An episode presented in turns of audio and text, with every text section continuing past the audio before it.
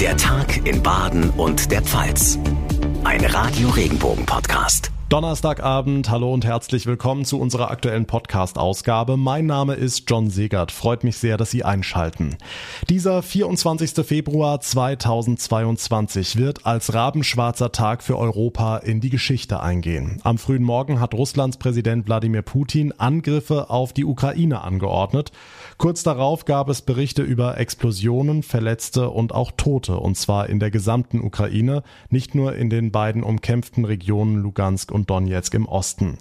Hunderttausende Menschen ergriffen die Flucht, standen stundenlang im Stau, weil sämtliche Hauptverkehrsstraßen völlig überlastet waren und heute Nachmittag heulten dann wieder die Sirenen Luftalarm. Wie der aktuelle Stand jetzt um kurz nach 18 Uhr ist, wie der Westen auf all diese Angriffe reagiert und wie Betroffene hier bei uns um Angehörige im Kriegsgebiet bangen, all das jetzt. Wann kommt der nächste Angriff aus Russland? Welche Ziele werden die Truppen von Wladimir Putin dann zerstören? Es herrscht blanke Panik in der ukrainischen Hauptstadt Kiew. Am Nachmittag wurde Luftalarm ausgelöst. Es gebe Hinweise auf neue Angriffe aus Moskau, hieß es da. Die Menschen wurden aufgefordert, die Luftschutzbunker der Stadt aufzusuchen und Bürgermeister Klitschko hat zudem eine Ausgangssperre verhängt.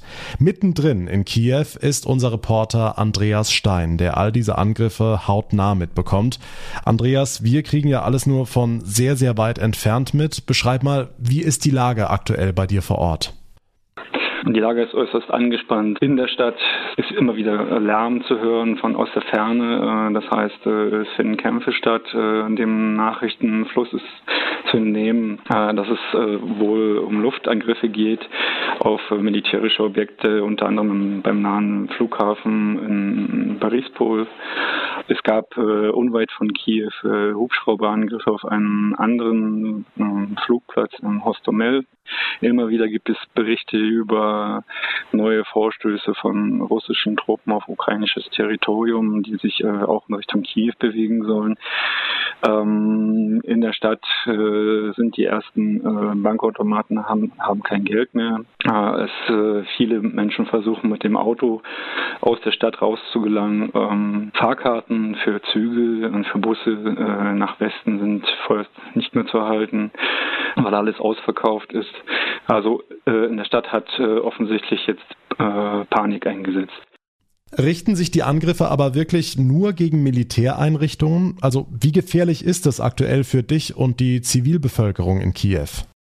Nach der momentanen Einschätzung äh, ist es für die Bevölkerung in Kiew noch nicht ganz gefährlich, aber es gab halt eben Luftangriffe unweit von Kiew auf militärische Objekte und die äh, ähm, Lage ist äh, nicht mehr wirklich äh, überschaubar. Also es kann demnächst äh, brenzlig für die Zivilbevölkerung werden.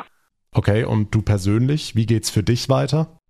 Also persönlich, äh, wir sitzen gerade auf gepackten Taschen und überlegen jetzt in nächster Zeit äh, in die Metro zu gehen. Hm, hier in Deutschland bereitet man sich auf viele Geflüchtete aus der Ukraine vor. Klar, die Menschen wollen raus aus dem Land. Was kriegst du davon mit? Also äh, kursierenden Videos nachzuurteilen äh, sind alle Straßen, alle Ausfallstraßen von Kiew in Richtung Westen äh, äh, dick voll mit Autos. Das heißt, es machen sich eine Menge Menschen auf dem Weg äh, aus der Stadt in Richtung vermeintlich sicheren Westen. Züge fahren weiter, aber es sind eben halt keine äh, Fahrkarten mehr erhältlich unser Reporter Andreas Stein aktuell in Kiew. Vielen lieben Dank und pass auf dich auf.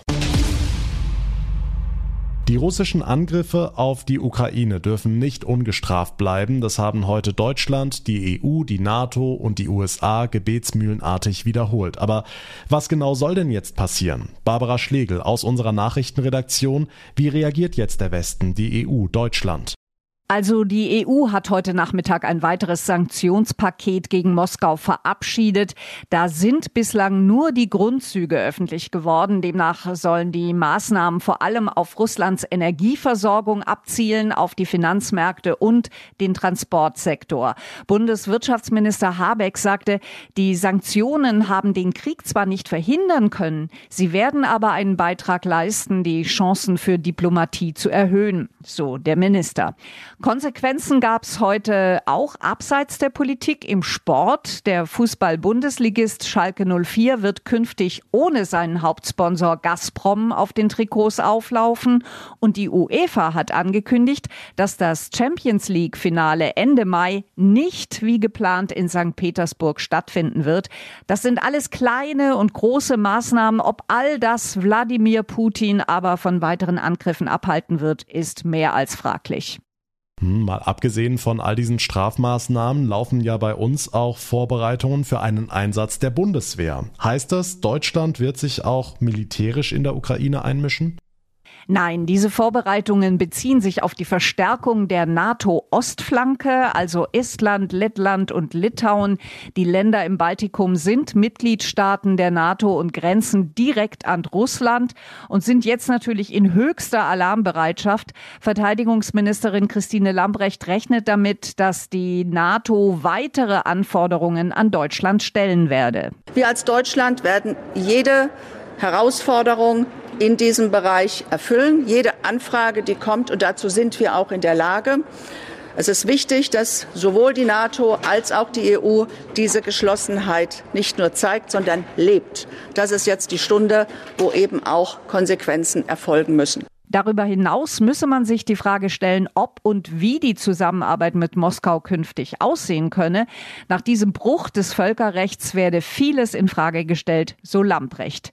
Ihre Vorgängerin, die frühere Verteidigungsministerin Kramp-Karrenbauer, sprach unterdessen mit Blick auf die deutsche Sicherheitspolitik von einem historischen Versagen. Es sei in den vergangenen Jahren nichts geschehen, das den russischen Präsidenten Putin wirklich abgeschreckt hätte. Das sagte Kram-Karrenbauer dem Redaktionsnetzwerk Deutschland. Die aktuellen Infos von Barbara Schlegel. Dank dir. Ganz besondere Beziehungen in die Ukraine hat die Stadt Freiburg. Sie pflegt eine Städtepartnerschaft zu Lviv, das frühere Lemberg. Der Freiburger Oberbürgermeister Martin Horn konnte am Vormittag mit den Vertretern aller Partnerstädte per Videokonferenz sprechen, darunter auch mit seinem ukrainischen Amtskollegen. Wir sind alle tief erschüttert. Die Welt ist heute Morgen einfach eine andere. 1400 Kilometer von Freiburg entfernt findet auf einmal ein Angriffskrieg mitten in Europa statt. Es gab heute Morgen wohl auch Fliegeralarm in der Stadt selbst, aber kein Angriff auf unsere Partnerstadt. Jedoch in der Region Lviv wurden wohl auch äh, militärische Ziele attackiert. Das hat eine ganz neue Dimension und das macht uns echt fassungslos. Freiburg will heute Abend ein Zeichen der Solidarität setzen. Vor dem Rathaus wird die ukrainische Flagge gehisst. Das Theater wird entsprechend blau und gelb angestrahlt. Gleichzeitig ist Freiburg bereit, auch Lviv mit Hilfsgütern zu unterstützen. Auch mit der Uniklinik ist OB Horn im Gespräch. Wenn es zu einem perspektivisch späteren Zeitpunkt um die Behandlung von Verletzten gehen sollte, wenn es mal um die Lieferung von auch ähm, nicht nur Verbandsmaterialien, sondern auch von medizinischen Geräten gehen sollte, dann wird die Uniklinik auf jeden Fall einen Beitrag leisten. Wir sind bereit zu unterstützen und tun das sehr gerne. Klar ist aber auch, dass wir die aktuellen Entwicklungen erstmal abwarten müssen. Freiburgs Oberbürgermeister Martin Horn. Er steht im Kontakt mit der Partnerstadt Lviv, dem früheren Lemberg. Das Es Einlädele in Freiburg unterstützt seit vielen Jahren drei Heime für Waisenkinder, Senioren und Pflegefamilien in der Ukraine. Unter anderem werden regelmäßig Lebensmittel, Geräte, Kleider, Geschirr und anderes in die Ukraine gebracht. Im Laden arbeitet Inna Prokopczuk. Sie ist selbst Ukrainerin und hat Familie dort. Frau Prokopczuk, wie geht es Ihnen, nachdem Sie von dem Angriff heute Morgen gehört haben?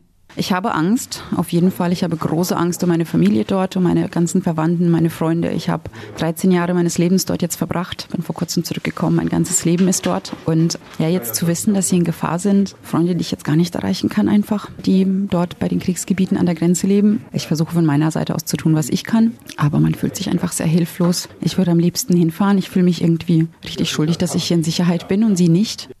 Okay, was berichtet Ihre Familie aus der Ukraine?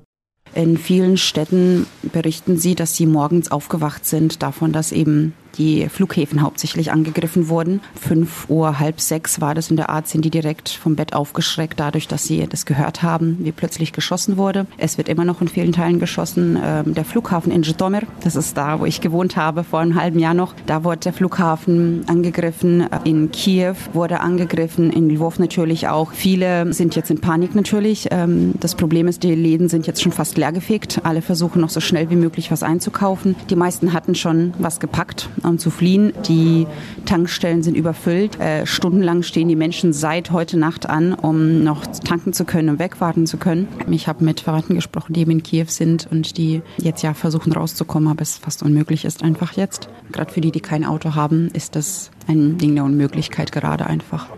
Hm, Ihr Vater ist von Freiburg aus gerade in der Ukraine, um zu helfen. Was hören Sie von ihm? Mein Vater arbeitet auch für das Einlädle und er ist derzeit gerade dort, um humanitäre Hilfe hinzubringen und hätte am Montag zurückfliegen sollen. Jetzt sind ja alle Flüge gestrichen worden. Er wird jetzt versuchen, auf Landweg zurückzukommen, aber gleichzeitig möchte er die nächsten paar Tage noch die humanitäre Hilfe trotz allem jetzt noch verteilen, weil gerade jetzt es ja für die Menschen ganz besonders nötig sein wird. Hm, ich habe schon gesagt, Sie betreuen auch Waisenhäuser in der Ukraine. Wie versuchen Sie den Kindern zu helfen? Also wir versuchen von unserer Seite einfach aus ähm, zu tun, was wir können. Das Einlädle versucht den Kindern gerade, die dort sind, Kinderheime, wir versuchen uns jetzt gerade um die zu kümmern, dass wir die irgendwie rausbekommen. Wir haben hier viele Freiwillige aus der Ukraine, die ein freiwilliges soziales Jahr, das europäische Jahr hier machen und die haben natürlich sehr große Sorge um ihre Familie. Deswegen versuchen wir jetzt um sie zu kümmern und ähm, ja, in Erfahrung zu bringen, einfach wer wo dort ist ähm, und versuchen auch ich persönlich zum Beispiel meinen Freunden mit anderen Menschen zu verbinden, die in ungefährlicheren Gegenden leben, damit sie zum Beispiel dort aufgenommen werden jetzt. Flüge sind ja komplett alle gestrichen, eben auch weil die Flughäfen teilweise jetzt zerstört sind. Und ähm, wir haben schon seit einer Weile versucht, jetzt einen Transport herzubekommen, Busse, damit wir sie rauskriegen. Jetzt ähm, muss das natürlich alles beschleunigt werden sagt die Ukrainerin Ina Prokopczuk. Sie arbeitet in Freiburg im Es-Einlädele mit. Das unterstützt seit vielen Jahren schon Hilfsbedürftige in der Ukraine. Soweit unsere Zusammenfassung der Ereignisse hier im Podcast. Alle aktuellen Entwicklungen hören Sie natürlich rund um die Uhr bei uns bei Radio Regenbogen im Programm. Die nächste Zusammenfassung gibt's dann morgen Abend hier im Tag in Baden und der Pfalz. Mein Name ist John Segert. Ich bedanke mich ganz herzlich fürs Einschalten. Haben Sie einen schönen Abend und bis morgen. Tschüss.